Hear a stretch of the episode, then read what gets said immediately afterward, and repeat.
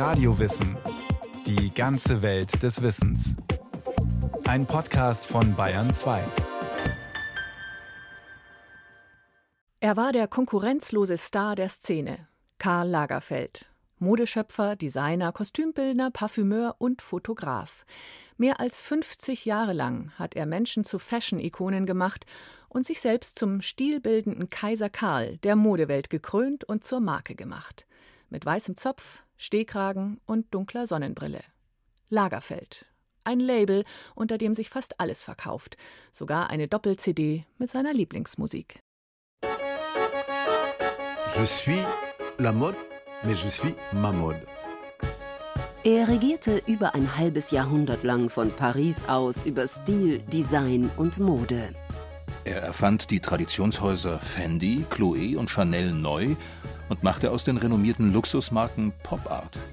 Chanels Doppel-C ziert neben Uhren, Schmuck, Brillen, Accessoires, Parfum und Kosmetik dank ihm auch Skateboards und Bumerangs. Er entwarf, Zeichnete, fotografierte, schrieb, und redete ziemlich schnell. der letzte Superstar der Modewelt. Karl Lagerfeld. Er war extravagant. Wer außer ihm hat es je geschafft, dass sogar Deutschsein glamourös wirkte? Kaiser Karl. Solange Sie es sagen, ist es nett. Wenn ich sagen will, wäre es grauenhaft. Oh Gott, da ist er. Wie sehe ich aus? Ähm, Erstens ist es okay, was sie anhaben. Und ich, ich meine, so exzentrisch bin ich auch nicht angezogen. Und so klassisch bin ich auch nicht angezogen. Also ich meine, das ist schon okay. Karl Lagerfeld trägt schwarz. Was sonst? Dazu Vatermörderkragen, weiß gepuderter Zopf und Sonnenbrille. Neben all seinen Kreationen und Impulsen für Kunst, Kultur und Kommerz hat er vor allem auch sich selbst zu einer Pop-Art-Ikone gemacht. Ich bin meine eigene Karikatur und das finde ich auch sehr gut. Denn das, was die Leute von mir wissen und von mir kennen, ist vielleicht ganz anders wie das, was ich wirklich bin. Das ist mir auch total egal. Es gibt ein Image, das ist wie eine Maske. Für mich ist das äh, Karneval in Venedig das ganze Jahr über. Sein Konterfei zierte Getränkedosen. Er machte aus sich selbst einen Lagerfeld zum Kuscheln in Form eines Steifteddys.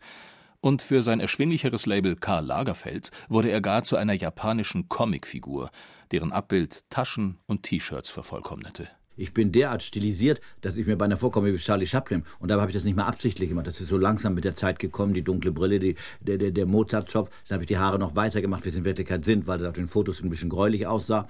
Und dann die, die, die dunklen Anzüge und immer der schwarze Schlips. Und vor allen Dingen, wenn man mit Mode, Farben, Stoffe und Sachen spielt, dann ist man selber wieder etwas besser ab- abstrakt, beinahe wie abwesend. Denn mein Beruf besteht daraus, zu sehen und zu gucken, aber nicht gesehen zu werden. Wo doch alle Blicke auf ihn gerichtet sind.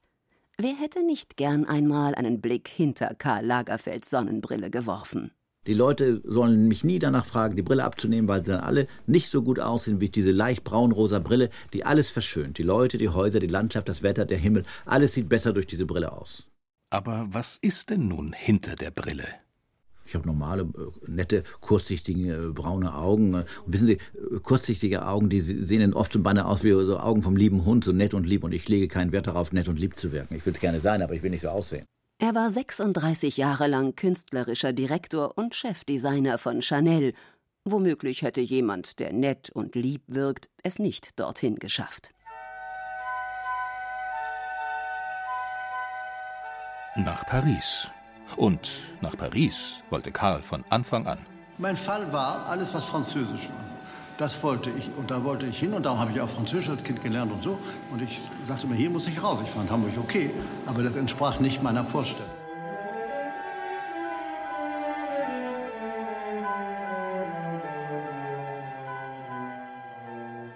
Karl Otto Lagerfeld wird am 10. September 1933 in Hamburg geboren. Mit dem sprichwörtlichen goldenen Löffel im Mund. Sein Vater ist der Unternehmer Otto Lagerfeld. Er importiert seit 1919 Carnation Dosenmilch aus den Vereinigten Staaten und macht sie in Deutschland unter dem Label Glücksklee zum Markenklassiker. Seine Mutter Elisabeth ist Violinistin, eine aristokratische Künstlerin, modern, liberal, emanzipiert. Schon 1919 fliegt sie ihr eigenes Flugzeug. Auf den Rössern des Lagerfeldschen Anwesens reitet sie wie eine Gräfin. So die Version Karl Lagerfelds. Andere Quellen berichten, Elisabeth Lagerfeld, geborene Bahlmann, habe als Verkäuferin in einem Berliner Kaufhaus gearbeitet, wo Otto sie kennenlernte und schließlich 1930 heiratete. Ich kann Leute nicht ertragen, die dich zu ernst nehmen. Jedenfalls war der Umgang von Karl Lagerfelds Mutter mit ihrem Sohn schon von klein auf aristokratisch. Sie legte früh Wert auf Disziplin und Reife. Sie hat gesagt, weißt du, du bist vielleicht sechs, ich bin nicht sechs. Also, wenn du mit mir sprechen willst, gib dir Mühe. Und dann sagt sie auch, bitte schneller, denn für den Stuss, den du redest, kann man nicht mehr Zeit in Anspruch nehmen.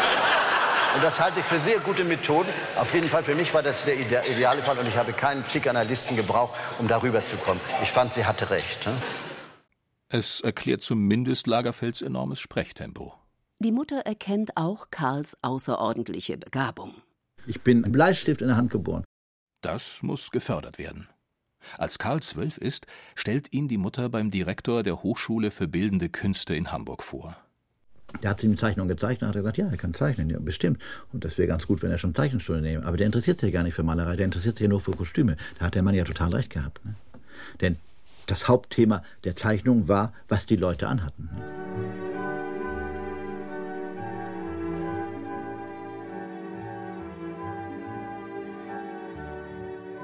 Im Sommer 1952 hat Karl seine Eltern endlich soweit. Er darf nach Paris. Karl besucht im Quartier Latin das Gymnasium. Eine ehrwürdige Lehranstalt mit Backsteinfassade und schwebender Jugendstil-Dachkonstruktion. Das Collège Lycée Montaigne. Behauptet Lagerfeld.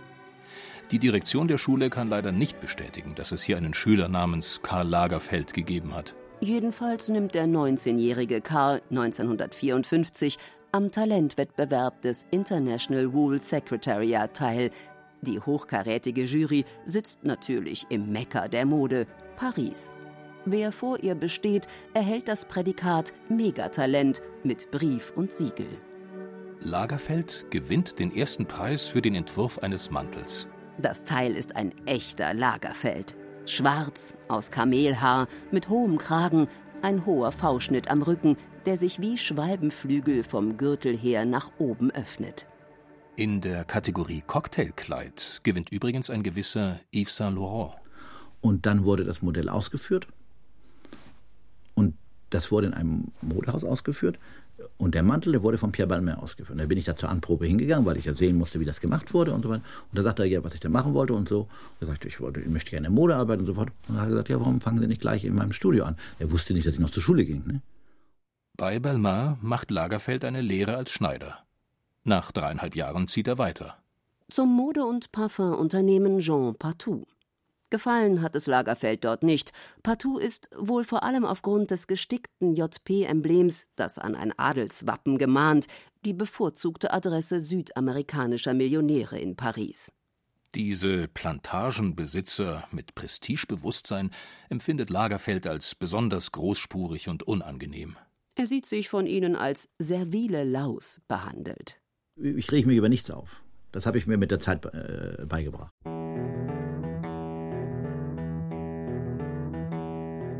Statt großer Haute Couture-Kreationen beginnt er für das Kaufhaus Monoprix zu entwerfen. Hier muss kostengünstig produziert werden, kein Firlefanz, sondern praktisch und erschwinglich. Lagerfeld kleidet zum ersten Mal die Masse ein. Die Schnitte und Muster entsprechen jedoch denen großer Label. Chloé wird auf Lagerfeld aufmerksam. Da die Mode der 1960er, der Swinging Sixties, zunehmend in London stattfindet, will Chloé einen eigenen Stil dagegen setzen. Jugendlich, unverbraucht, sexy. Lagerfeld. Seine Hüte sind die größten, seine Miniröcke die kürzesten. Carrie Donovan, Modepäpstin des New York Times Magazine, ist entsetzt.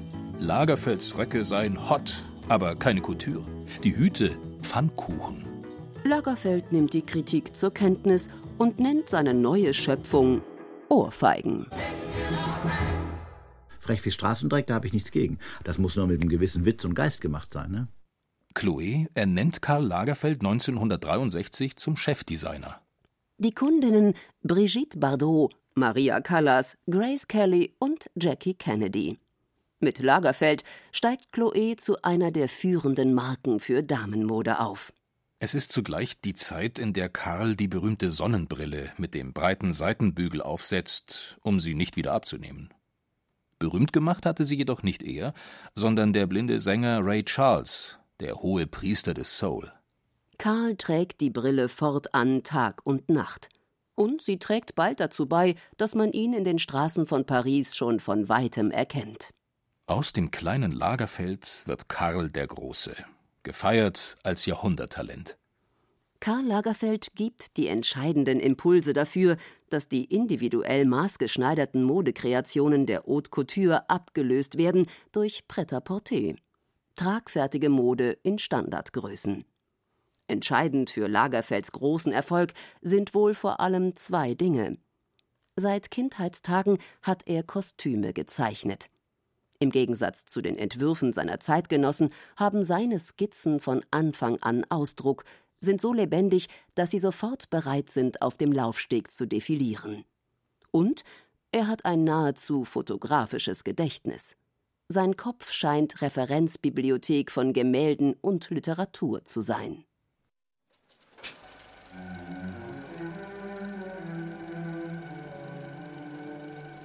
Der wichtigste Einfluss, der auf Karl Lagerfeld in Paris der 1950er Jahre gewirkt hatte, waren gar nicht die legendären Modeschöpfer der Zeit, sondern die Stiftung von Albert Kahn. Er lebte von 1860 bis 1940, war Bankier, einer der reichsten Männer der Welt und ein Pionier der Farbfotografie. Er finanzierte Weltreisen von Schriftstellern und Fotografen und sammelte, was sie mitbrachten. So entstand unter anderem der über 100 Stunden lange Film Die Archive des Planeten. Karl hatte diese gewaltige Sammlung in Boulogne-Billancourt entdeckt und sich in das umfassende ethnologische Foto- und Filmprojekt vertieft. Seine Erkenntnis die interkulturelle Bedeutung der Mode. Ganz nach Albert Kahns Vorbild hat Lagerfeld später selbst eine ungeheure Sammelleidenschaft entwickelt.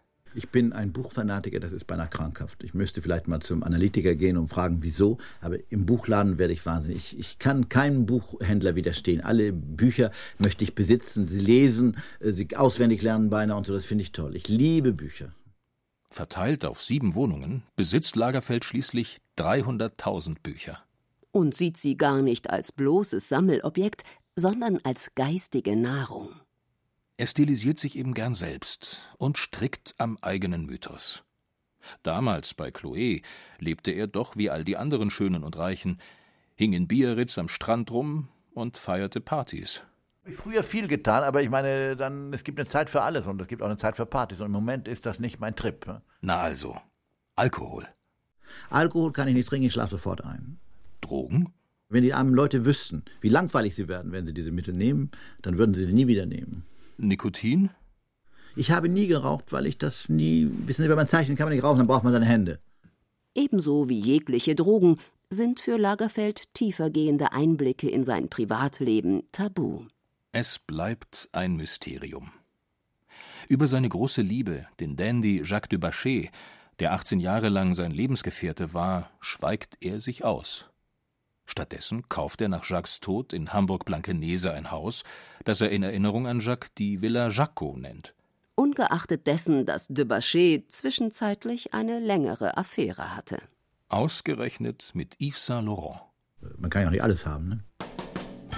Karl Lagerfeld arbeitet von 1963 bis 1983 bei Chloé.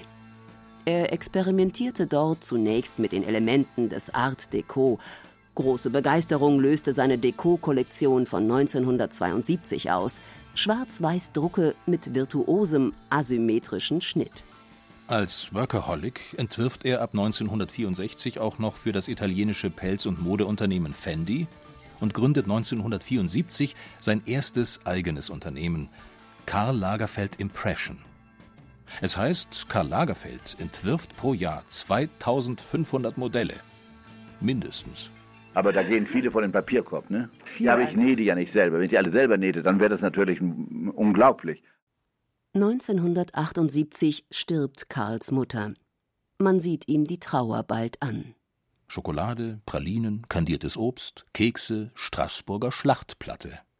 Lagerfeld wird fett. Ich will das nicht wissen.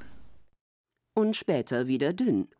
2004 verliert er durch seine erfolgreich vermarktete 3D-Diät, Design-Doktor-Diät, in 13 Monaten unglaubliche 42 Kilo. Doch bei Chloé ist schon 1983 Schluss mit lustig. Wegen Differenzen mit der Firmenchefin Gabi Aguillon verlässt Lagerfeld das Unternehmen im Streit. Chanel wartet schon auf ihn. Das Traditionshaus war nach dem Tod von Coco Chanel im Jahr 1971 immer mehr ins Schlingern geraten und auf dem besten Weg, sich zu einem angestaubten Label für ältere Damen zu entwickeln. Wie ich das angefangen habe, hat jeder zu mir Gehen Sie nicht ran, das ist unmöglich, das ist vorbei.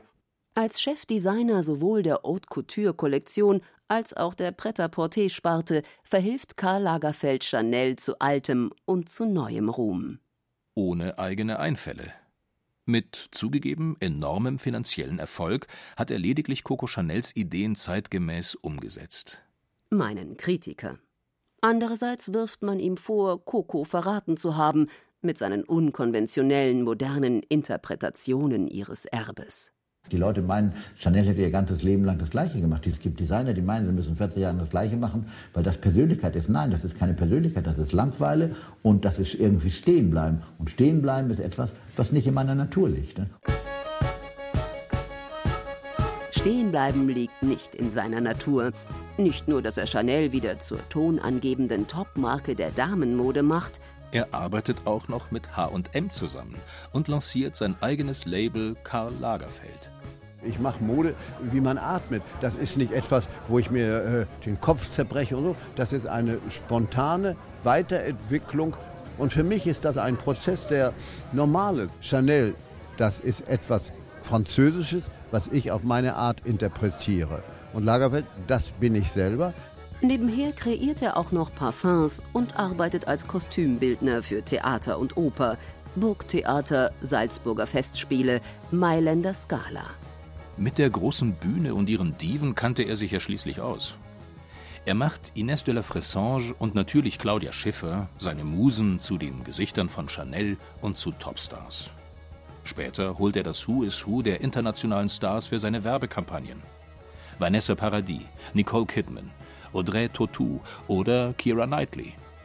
Er setzt sie vor gewaltigen Kulissen in Szene. Künstlich erschaffene Winterlandschaften, ägyptische Tempel, verwunschene Wälder, sogar den Eiffelturm lässt er nachbauen. Und fotografiert nicht nur seine Shows höchst persönlich. Über 60 Bild- und Fotobände hat er seit 1993 herausgebracht, mit ebenso exakt wie fantasievoll arrangierten Aufnahmen. Ein schweißtreibendes Pensum. Ich schwitze nicht. Weder beim Entwerfen noch beim Fotografieren vertraut er auf die modernste Technik. Er zeichnet nicht in ein PC-Programm, sondern auf Papier. Fotos nimmt er mit alten analogen Kameras auf. Mein Computer im Kopf ist ganz gut äh, eingerichtet. Darum will ich auch nicht zu sehr mit Computern arbeiten, weil ich immer das Gefühl habe, ich habe das Gehirn neben mir und nicht im Kopf. Für Computer hat er seine Entourage. Für Facebook, Twitter und Instagram eine seiner Musen. Die Muse, die mit den Sternsaphiraugen. Choupette, die Birma-Katze. Choupette versteht Karl Lagerfeld und sie redet nicht viel. Denn Leben und Arbeiten, das tut Lagerfeld am liebsten ungestört und allein. Wissen Sie, äh, Einsamkeit ist, äh, kann ein Luxus sein. Wohl die Voraussetzung für die Unzahl seiner Ideen, konzentrierte Arbeit. Da gibt es keine Regeln. Wenn man nämlich Ideen sucht, dann findet man sie manchmal nicht. Die Ideen kommen beinahe schneller, wenn es spontan und unerwartet ist. Es ist sehr komisch. Zum Beispiel habe ich neulich für die Chanel-Modenschau im Januar geträumt, ich sah eine Modenschau. Und dann bin ich aufgewacht, habe auf Papier ein paar Sachen gezeichnet und bin wieder eingeschlafen. Und das ging weiter und da bin ich aufgestanden, habe dann die ganze Kollektion gezeichnet. Unermüdlich und unerschöpflich. Karl Lagerfeld arbeitet bis zum Schluss. Arbeit ist ein grauenhaftes Wort. Ich hasse das Wort Arbeit nicht. Was ich tue, ist ja etwas, was mich amüsiert. Also amüsiert er sich bis zum Schluss. Meine Devise im Leben ist, es fängt mit mir an und es hört mit mir wieder auf. Karl Lagerfeld stirbt am 19. Februar 2019. Die Modewelt trägt Trauer und wartet auf die allerletzte große Show. Die offizielle Trauerfeier. Eher sterbe ich, hatte Lagerfeld gesagt, und so findet die Beisetzung im engsten Kreis statt Und auch sonst hat er vorgesorgt. Choupette wohnt fortan ohne ihn, betreut von zwei Nannies, in Lagerfelds Apartment an der Seine. Modern, schick, in war Lagerfeld bis zuletzt. Nostalgisch zurückzublicken war genauso wenig seine Sache wie stehenbleiben. Und es hätte auch nicht seinem Verständnis von Mode entsprochen. Der Mode ist irgendwie Zeitausdruck. Darum finde ich es interessant. Und damit hat sich das ist nicht nur Mode der Kleidung, Mode der, des Parfums, Mode des Essens, Mode der Schminke, des Make-ups, der, der, der, Haare. Heute ist alles irgendwie Mode und irgendwie muss das alles unter einen Hut, auch selbst wenn der Hut nicht mehr Mode ist, um der Sache irgendwie den Ausdruck unserer Zeit zu geben.